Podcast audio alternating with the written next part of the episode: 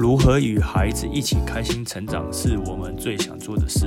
这边我将分享教学两年以来遇到一百七十三位学生的故事。我是令，我是一位教小朋友巴西柔术的教练，学生落在四至十一岁。欢迎来到还是想练柔术，让我们一起陪伴孩子开心成长。好，那就是欢迎来到我们还是想练柔术的访谈单元。那邀请到我的好朋友妹，嘿，大家好。对，哎，那妹你自己练柔术，你练多久？我应该练三年多了吧？三年多。对。那你当初怎么会想要练柔术？当初为什么会想练柔术？其实我大概大学的时候啊，就是有跟着那时候的一起在看，一起在看。铁笼格，你说综合格斗，什么 UFC 之类的？对对对对。然后那时候，呃，我们俩最喜欢的就是格雷西家族。哦。对，所以从大家大学的时候就知道柔术这项运动。了解。对。可是其实，呃，因为柔术之前在台湾并没有真的很风行。对。然后我也不是真的是年轻的时候，我不是运动咖啦，就是我只是看觉得这东西很帅。比较像王美，对，也不是不能讲王美啦，反正就是就是美啊，哦，就是比较休闲一点的。对，然后然后后来是因为生完小孩以后，开始就是从就是开始练健身啊，重训，嗯，然后刚刚好就是在呃健身到一定程度之后，UFC 决定要来台湾开道馆，对，开健身。了解。然后那时候。才想说哇，就是终于有个地方可以去练柔术这样子。哦，了解。那因为我看你那个，就是也有在玩那什么斯巴达嘛，对啊，斯巴达。那你斯巴达，感觉好像它跟就是柔术很像，就是它有很多的挑战。对，对吧？那你自己觉得说，就是因为我自己是没去过嗯，那我就蛮好奇，就是就是。好像蛮多人就是最近开始会去去玩那些，那我想说，你可以分享一下那可能是什么东西。其实斯巴达它比较偏向是障碍型的路跑，障碍型路跑。对，那它就是呃，我参加过两两种赛事，一种就是最简单的，不是最简单啊，就是最初阶的，初阶的，就是讲那个呃 spring，大概是六到七公里，然后。那中间可能就是大概三十个关卡左右，三十个对。那它的它的关卡就，因为其实斯巴达它本本来应该是就是从军事障碍赛，嗯，就是带出来的，所以它会有很多的关卡，就是可能就是早期男生当兵会看到那些，就是爬高墙啊、翻墙啊之类的，匍匐前进啊之类的，对。哦。哎，那那像是就是你，你小朋友也有一起练柔术吗？对对。那他大概练了多久？他是因为 UFC 的儿童班是规定是满五岁之后才可以开始练，嗯，所以他就是练了快两年，因为他现在快七岁，对，快两年时间这样。那那你觉得就是像是他在练柔术前跟柔术之后，你觉得有什么样的差异吗？其实我觉得，呃，我会让小孩子去练柔术。当然，第一个是因为我自己本身在练，就是，然后我对于小孩子的兴兴趣课外活动，我就是觉得，那就是至少要一静一动。然后怎么说？呃，我觉得其实就是每一项的课外活动，其实都是需要时间去练习。嗯，那。所以也不用排太多，排太多的话，就是每一个可能就是沾沾个皮毛而已，因为你没有时间反复的去练习，而且其实小孩也会很辛苦。那所以那要一静一动，就是因为小，尤其是小男生，其实他需要很大的活动量，嗯，对。但是同时也要让他就是能够静得下来，所以那时候就是安排一静一动。那动态的话就是。因为他从小就是跟着我在道场，就是一起练。对，没有他，他一开始是看啦，嗯，就是我都会，呃，没有人帮我带他的话，就会把他带到道场旁边，叫他坐着，然后他就可能就是会看我练习这样子。对，那看着看着，他可能就有点兴趣，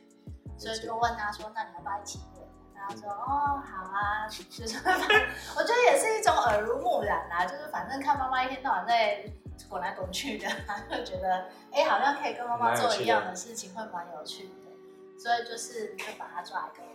就也是就是一起上武术去。哦，了解。那那你自己有就是有跟他就是一起练过吗？有啊，因为呃，就是他跟我一样，就是我们都是在那个练习。那就是呃，他儿童班的指导教练其实也有指导我成功了解。然后儿童班因为小孩很多嘛，数量很多，所以那时候教练就有问我说：“哎，有没有意愿就是一起下来，就是带着跟小朋友一起？”对，所以其实是教练准许我就是加入他们儿童。课程是有一点点协助，像助教这样的身份这样子。了解。嗯，那你觉得像是你，你觉得跟小朋友练的时候，你有什么样的感觉，或者是你有什么体悟？我觉得就是，其实如果说就是亲子可以一起去从事某一项活动的话，那当然就是那个对。促进亲子之间的感情是，我觉得是还蛮有用的。嗯，对啊，因为等于说就是亲子之间白蛋啊，对他他强调说我要长大已经变灰白蛋，有吗？有啊。哦，好。好，我来跟大家分享一下，就是灰白带就是就是一开始大家就是会白带，然后因为像是小朋友他不会像是直接到蓝带，它中间会有像是可能灰白带、灰带等等之类的。对，然后灰白带就是其中的一个部分，这样，对吧？嗯，对。那我觉得就是因为其实呃是妈妈就是家长如果自己本身是有在训练的话，其实大概就可以呃可以了解小孩子在训练的过程之中可能会遇到什么样的困难，嗯，然后也可以用一个就是呃我觉得可以就是更感同身受他们遭遇到的困难跟挫折。怎么说？就是因为自己成人在练的时候也有很多困难跟挫折，所以就譬如说，就是你的呃重心摆不好啊，或者是这个这个一直被碎，对啊，这个技术很难做啊，这个技术可能一开始做不到啊，不知道身体要怎么全身要怎么协调运动啊，嗯，那所以就是小孩子在反映这些东西给你的时候，就是。因为你自己走过那一些，所以你就可以知道说，哦，那我可能要从角度来协助他，然后不是只是跟他讲说，教练在教你就看他做啊。这好像，哦，我我觉得这好像蛮能就是理解的，就是一就是可能一开始就是可能有些人就是可能没有练过，他可能就会不太了解说就是可能我们在做这些动作会遇到什么样的困难。对，因为就是其实很多动作，例如可能你光是重心可能在前脚或后脚，你做出来的不管是对方的反应，或者是你后续要接续的动作，对，就是因为其实柔术就是其实也有点像接龙，就你可能做一个动作后，你要持续去接另外一个动作，那有时候你可能没有抓到那个 key，或者是可能你重心可能原本应该是后脚，但是你你放在前脚，你就发现为什么？可能对方的反应会就是不太对，然后我觉得有时候可能你自己没练，然后可能在旁边看感觉好像很简单，然后但是实际上就是就是会跟操作有差啦。对，对吧？所以呃，我我另外一部分就是当初选择就是柔术来让他做他就是动态的活动，其实一部分也是因为我觉得柔术这个运动是全身协调性训练非常好的一个运动项。嗯，对，因为它需要你呃全身全身，譬如说手跟脚要如何的去协协动它，嗯，或者是说你的核心要怎么去运用，我觉得其实就是柔术真的是很练协调性，嗯，对，所以对于小孩子，呃，可能就是他们五六岁这年纪来讲啊。其实，如果就是可以多多做全身协调性的练习啊，我觉得对他们的就是神经的传导也是非常有有帮助的。对，你要再吃吗？你可以直接切，你自己切。对。你要留一点给我们哦。好，啊，你自己你自己切，你可以切多一点，要留一点点就好？因为我，那你觉得，因为他自己也有练体操嘛？那你觉得，因为像体操，因为我是没有在练嘛，然后我也没有，就是没有太看过小朋友在练，但我知道就很多小朋友去练体操。对。那我蛮想知道说，你觉得像是感觉体操好像也像是会要练协调，那我想问说，就是你觉得巴西柔术跟可能体操，你觉得对于小朋友来说有什么样的差异？确实，就是体操，它也是一个强调就是全身协调性的活动。但是我觉得就是，呃，练巴西柔术，就是我们说我们刚刚讲的，就是说全身协调性之外，其实我觉得它还有就是给予小孩一个就是建立他的秩序感吧。秩序感对怎么说？因为其实像呃。现在很多的小孩，就是因为我们现在都走那种就是比较正向教养，那所以其实像我就是他会去替他设立很多规范，就是让他有点像自由发挥。对，然后在家里，因为其实我们是不是打骂教育这样子，那家里又只有他一个小孩，嗯，那其实就是嗯，有的时候。如果说进到团体里面的时候啊，嗯，就是他可能就会，我觉得就是其实像就是有一个嗯，professor 在课堂上面，然后他有他当然就是我我们的教练是不是会骂小孩或是打小孩的那种，嗯，可是我觉得就是练武术的教练，他就是自然他就会有一种威严在这样子。然后他就可以就是告诉小，就是透过那样子的环境去建立小孩的秩序感，还有服从。嗯，对，团体生活里面，因为其实，嗯，我觉得在团体里面，就是你要守然后你要能够服从，你要能够听得懂，就是教师下达的命令，这件事情还是必须要有的。对。哦，我觉得理解，就因为像是有的时候一开始。因为像是这种比较动态的这些运动，会就有时候小朋友一开始上课会觉得感觉像是来玩，其实他可能有时候就是可能就有点像是可能我们要工作，我们必须要进入工作状态嘛，就就是不能浪浪这样。对对，就是我觉得其实有时候就像是这种有些就是像是有些有一些规矩或者是有些规定的一些东西，就可以让小朋友可能像是可能像是它就是一个开关。那或者是可能像是你可能上课前的敬礼，那就是一个就是可以告诉小朋友，就是说，哎，这个课要准备开始，对，让他觉得说，哦，今天不是来来玩的，因为有些小朋友就是，我觉得其实这都这都很正常，因为小朋友就是本身就是比较喜欢玩，然后他也比较像是他可能也没接受过这么多资讯，对，所以他们会需要一些时间去调整，对吧？对，所以我觉得就是像呃，到场就有到场的规矩，然后所以就是譬如说你在进入到场之前，你必须要先行礼，嗯，然后你在上课之前，你必须要列队，列队要按照你的就是段数的阶阶层，就是由高然后排到低，嗯，然后你要协助你的队友去就是找到他正确的位置，然后上课之前你必须要跟教教练先行礼，嗯，然后。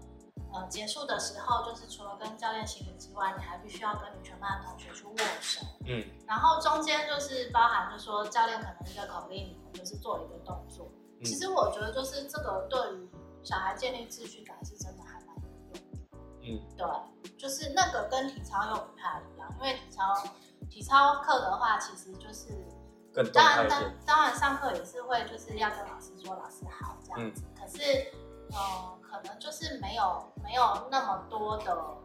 服从跟秩序吧，因为老师就是在你做每一个每一个动作的时候，老师就会去协助单一的那个小孩。那这个小孩做完动作之后，他们可能就会到旁边去做一些难度比较不是那么高的，等于是有点像是跑 station 的那种概念这样子。哦，就有点，那这样会不会有点像是一个，可能他就设计有点像闯关游戏？那他可能要这边可能这一站可能是做可能翻滚，那下一站可能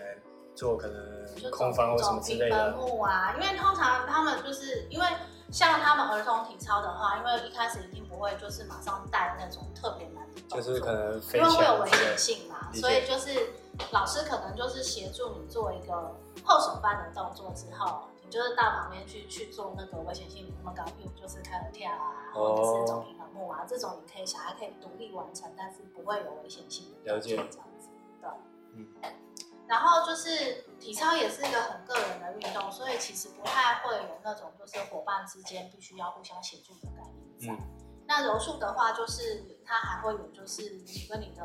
训练伙伴嗯，必须要互相的协助跟配合，对，因为柔术不是一个可以自己一个人练的运动，嗯，它需要就是你的队友好好的去协助。所以其实我觉得就是练柔术也可以，就是让你知道说就是哦，我们必须要帮助别人，我们才能够成长。嗯然后同样就是人家也会帮助我们成长这样子。对。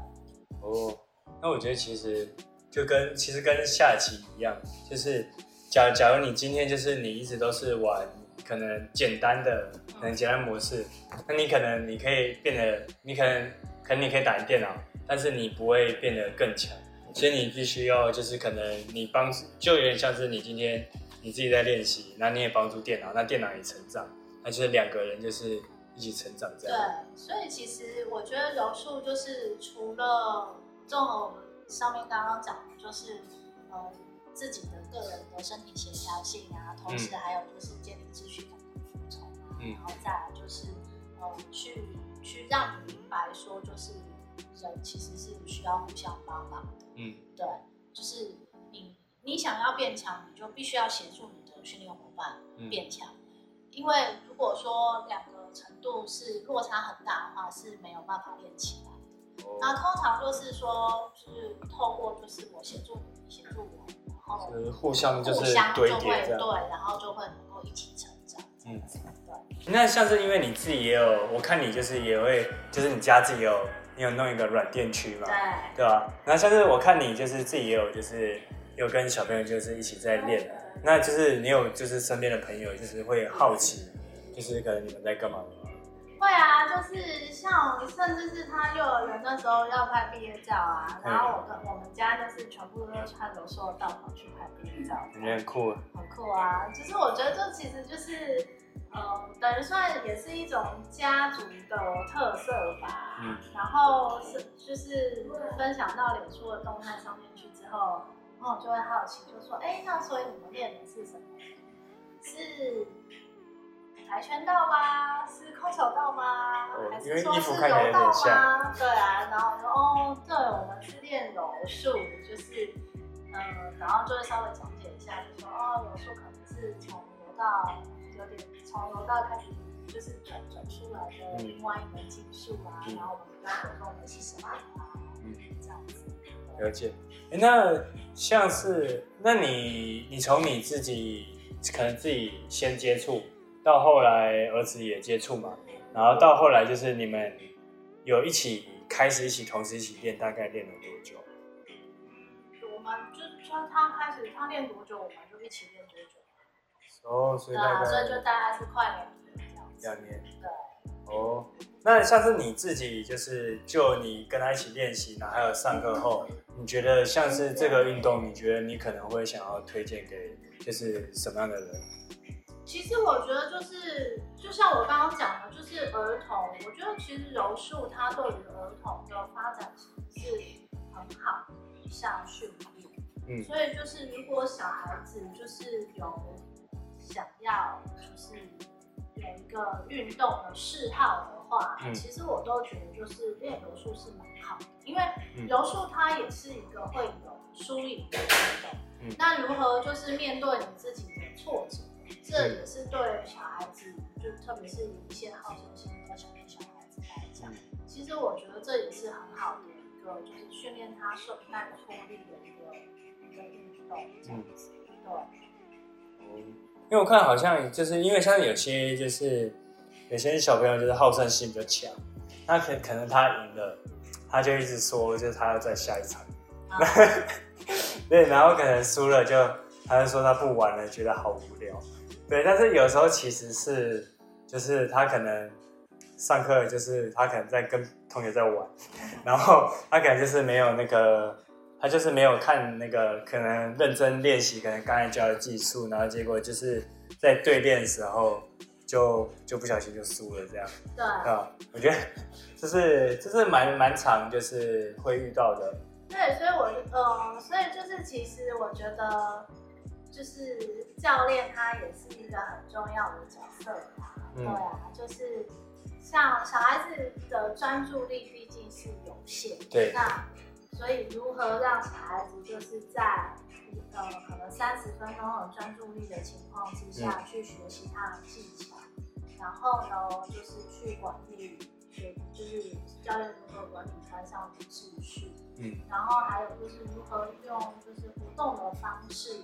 来让小孩子就是觉得有趣，然后愿意继续练习，因为其实。成人的训练方式跟孩孩童的训练方式还是不太一样，目的有点不太一样。对，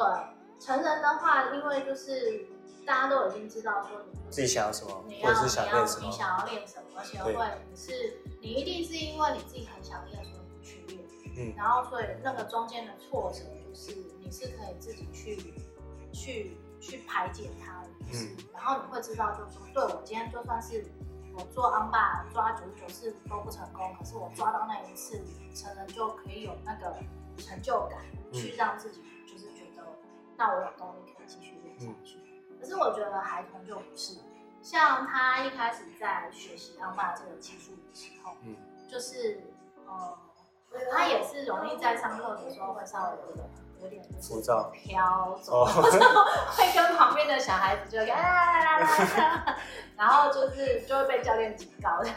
然后是可能就是教练在讲解的时候就是是快速的，嗯，那你只要就是一飘走，就是你可能就能看到，嗯，那所以或者是说这这东西就是就像我刚刚讲，就是它可能看起来就像是一个凹手肘的动作，可是它其实是从前面你在。你在做，你要你坐姿要怎么做？你的重心要摆哪里？你的身体要如何转？你可以很顺，然后很轻巧转到那个位置，然后躺下去。嗯，其实中间非常多的细节，所以小孩子一开始觉得学不会，这也是很正常。嗯，那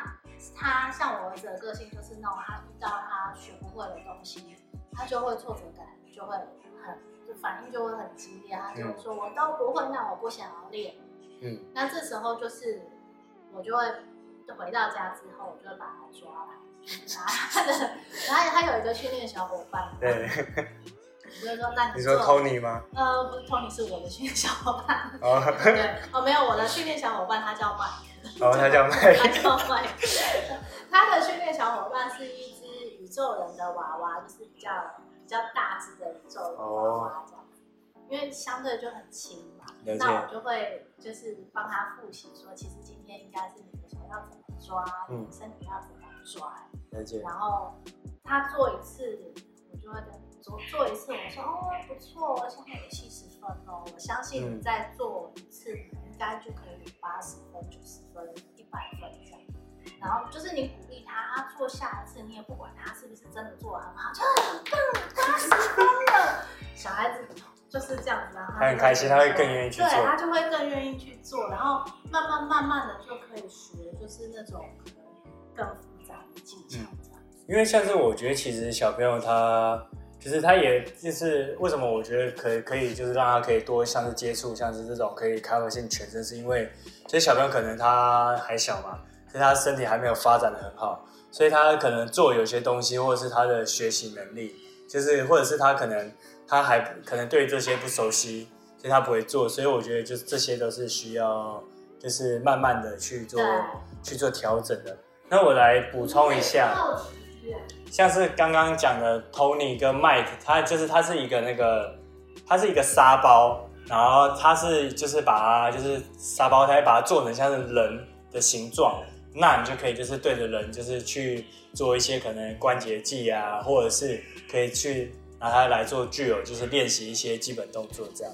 对啊。对，其实我觉得就是，尤其是像现在，就是，呃，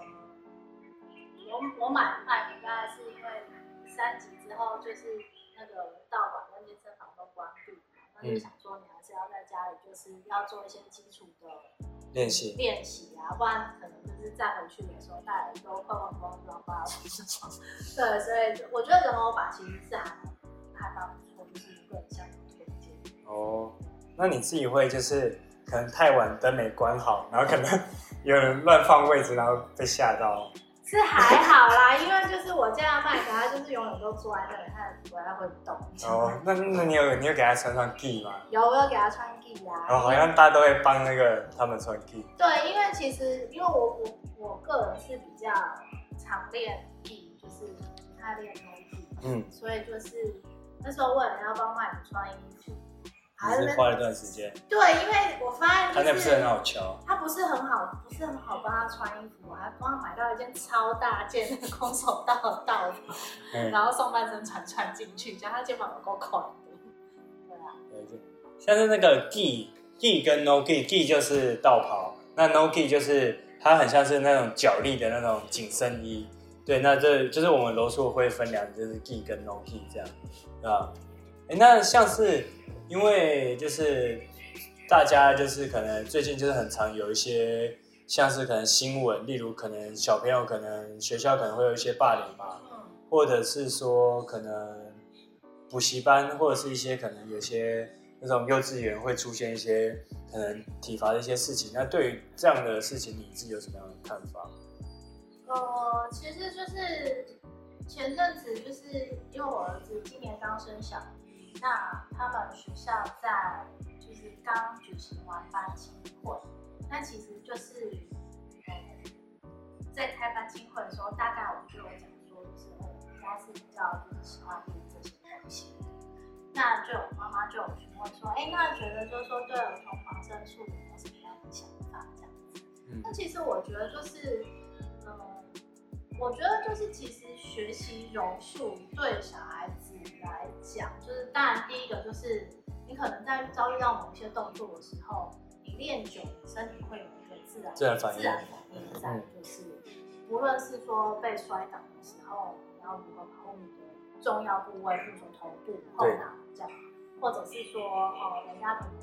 推推你啊，或者是人家想要绊你的时候，你就会有很很很自然的会有一个反应，就是你要如何去保护自己的攻击。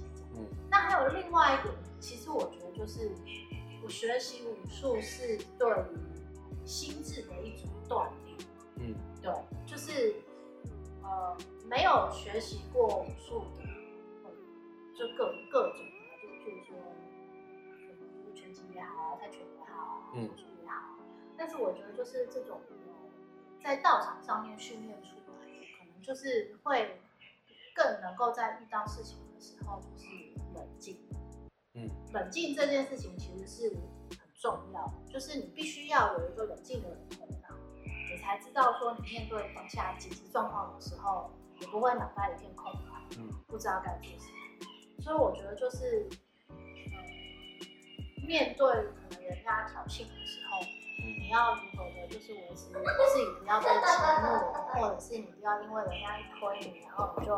慌乱到不知如何是好。所以其实我觉得学习学习柔术，就在就是训练坚强心智，然后还有训练就是让自己能够处于一个冷静平稳的状态，是很有帮助。我觉得这个状态其实跟队列就有点像，因为有时候我们队列会从站着开始，那可能可能对方可能摔比较强，那你可能就被摔在地上。那要是你可能觉得很不爽的话，因为下次你可能被摔地上，你可能就输两分嘛，对不对？对，可能就是你被摔在地上，你就输两分，然后你可能不爽，但是你不爽的时候，通常，通常我觉得啊，可能你在比较愤怒的时候是比较容易比较冲动的，对，或者是你比较没办法去思考，可能下一步，那可能你下一步你就会被对方 pass，然后就会被压制，然后就可能就会被做攻击，所以我觉得其实。我觉得其实你在对练啊，其实有的时候就是你反而就是你可能就是我觉得就是你可以就是练到后来就是你可以就是就是可能不会有情绪，因为就是你会发现就是你会想要去试一些招式，对，然后你可能失败之后，你可能失败的时候，你就会去想说，哎，可能刚刚是什么什么样的？我觉得，因为我觉得其实这个有差异，因为假设你，假如你做一招，你假设你你你是有愤怒的情绪，跟你可能是冷静，那愤怒你可能会觉得奇怪，为什么就是一直撕不出来，那可能就很生气，你可能会觉得这个没用。但是我觉得其实有的时候是跟熟练度跟经验有关系。对，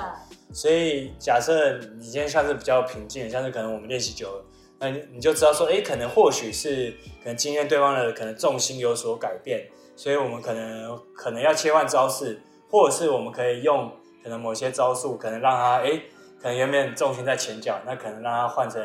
右脚，那我们就可以做完成。所以我觉得这是，我觉得这其实其实我觉得。在对练跟其实生活上要是其实是蛮像的，我还蛮赞成赞同这个说法的，因为其实对练的过程就是，呃，我们对练不是真的是就是想要就是打死我们的训练法，其实对练的过程就是训练你说就是你把你学会的招式如何去融会贯通它。就是你 A 做出来之后，如果你发现没有达到你的效果，或者是对方逃脱，那你要接的是 B 还是要接 C？嗯，或者是说你要再再尝试 A，这一些细节。对，然后这东西其实都是你必须要冷静的去用你的头脑，然后还有当下身体的反应去做出你的判断。嗯，对，所以其实我觉得锻炼久，就是你如果是训练，然后你有持续在锻炼。的话，其实真的就是，因为你在打，你在训练的当下，其实你的脑子是必须要很沉着的，一直在思考说你下一招可能就马上要接换的是什么招式。嗯，所以就是你真的是会比较没有情绪，然后真的能够思考你想要做什么。对，那跟你就是哦，一般没有受过训练的，可能当下就是不熟，就是或者是说你是你你一旦被摔倒。然后就头脑一片空白，然后就躺在地上，然后僵在那里，就是像小鹿受惊的小鹿，你还都不知道你该做什么这样。对啊，所以其实我觉我觉得就是非常赞同你的说法。我觉得就是对练这件事情，其实就是对于维持你的冷静是也是非常重要的一件事。因为我觉得像这些其实都是过程，因为。可能你，我觉得就是也不是所有人都是可以一开始就是你被摔到就很开心哦，又起又学习新东西了。所以我觉得大部分都还是不爽。但是我觉得就是可以，就是你其实练久，你会慢慢的就是越来越习惯，因为一定是一定一定会有比你比你就是厉害的嘛。我觉得不管在各行各业，对，就是不管你可能像是。算了，不要举例好了。对，反正就是各行各业一定会有，就是可能你的你的前辈，或是后面来的人，可能有些人比较有天分，那或者是他可能身体上的素质，或者是各种原因，他可能更具优势。那我觉得其实其实我觉得大家可能遇到都会，可能多少会有点不开心。但是我觉得就是你可以不断的去去摸索，可能把你的可能像是例如你要切菜嘛，你就把你的刀子磨的。更利，那我觉得其实像这些技术也是，你就可以反复练习。然后我觉得还有一点就是，因为像是我觉得大多数人可能为什么会害怕，是因为他对于未知的事情他可能会有恐惧。那像是这种东西，假设你平常可能在练习过程中，你可能就熟悉。例如，可能我们常被摔，那可能我们假如我们可能跌倒，或是可能不小心推挤什么的，不然跌倒，那我们就可能我们习惯做一些反应。那当我们事实上，我们遇到一些问题的时候，我们就可以解决，没错，对吧？所以我觉得这是，我觉得这是差蛮多的，对，对吧？像是我自己啊，就是我觉得发现有练巴西柔术，但是可能可能这没有关系啊，就是因为就是有时候地板比较滑，然后我就很少很少滑倒这样，对，你有没有来讲就滑倒？就是你的那重心掌握能力变得很好。虽然我不知道是不是有关系啊，但是蛮久没。不能这样讲，就确实，完全没滑倒，对啊，确实是有有可能是有关系的，因为其实像我们在做控制的时候，其实就是你你不是你是等于是用重心去压制，除了自己以外还有对方的，对，所以你如何去感受到自己的重心，然后感受到对手重心，这听起来很玄，可是其实真的就是你练久了之后，你慢慢就会知道说你要如何去掌握。我觉得应该是有点像是。就是可能像是两个齿轮，那你要怎么样就是有效去运用？就是你要要配合到，对因为假设你没有碰到的话，那你就就不会转动嘛。那我觉得其实跟柔术有些技术一样，就是假设你没有压制好，就等于说你齿轮没卡到，那没卡到，那它就不会运转，就无效嘛。错，对啊，所以我觉得这个是，我觉得是就是你时常练习，然后就是假如家长有有有办法的话，就是可以跟家长一起，就是小朋友一起练，对对吧？可以一起成长确。确实是，我觉得就是亲子一起练习柔术啊，嗯我觉得这真的是就是，呃，你也可以更加了解你的小孩，然后就是确实也是可以增加亲子之间的感情。当然，就是说你平常可能就很想打他，但你不能打他，然后就压住他的时候你就借机消失。哦，对，我了解。